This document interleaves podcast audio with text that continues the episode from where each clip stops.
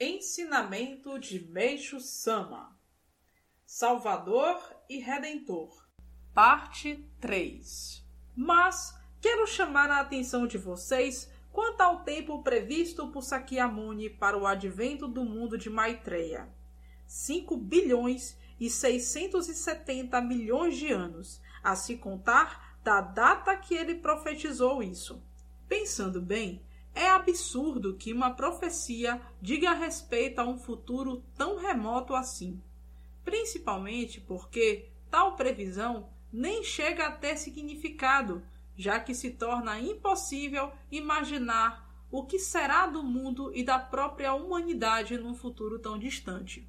Inclusive, conforme me foi revelado, tal profecia faz referência aos números 5, 6 e 7 que encerra uma profunda significação oculta, já que 5 é Sol, fogo, 6 é Lua, água e 7 é terra.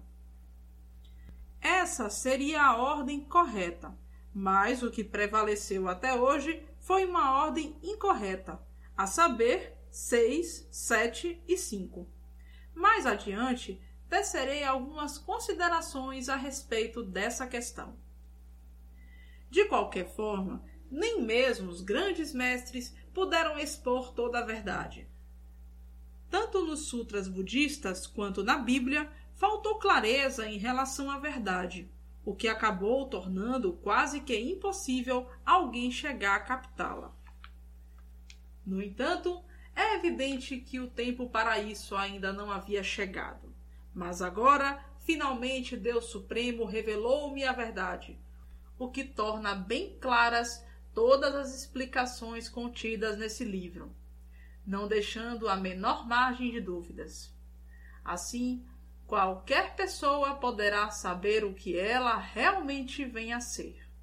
As poderosas forças do mal já conquistaram o Kubukurin, 99% do mundo. Entretanto, quando tentarem a conquista de 1% restante, surgirá inesperadamente o poder de Ishirin, o que vai levar à inversão definitiva dos perniciosos estragemas de que se valem o Jaxim. E isso significa que este mundo, onde até agora o mal teve prevalência sobre o bem, acabará se tornando um mundo em que o bem prevalecerá sobre o mal.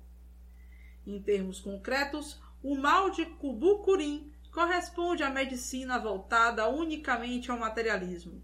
Como já disse antes, esse foi um mal necessário, e até agora as coisas andavam relativamente em ordem assim. Só que, em consequência disso, houve o completo domínio da vida humana, justamente que o homem tem de mais precioso. E ao se concluir que a medicina age equivocadamente, Podemos até afirmar que a vida humana corre um perigo tão grande que nem podemos expressá-lo com exatidão. E não é tarefa nada fácil tentar esclarecer os procedimentos médicos adotados até agora, pois, mesmo errôneos, a humanidade ainda acredita neles com a mais forte convicção. Por Meixo Sama, extraído do livro O Tempo Chegou.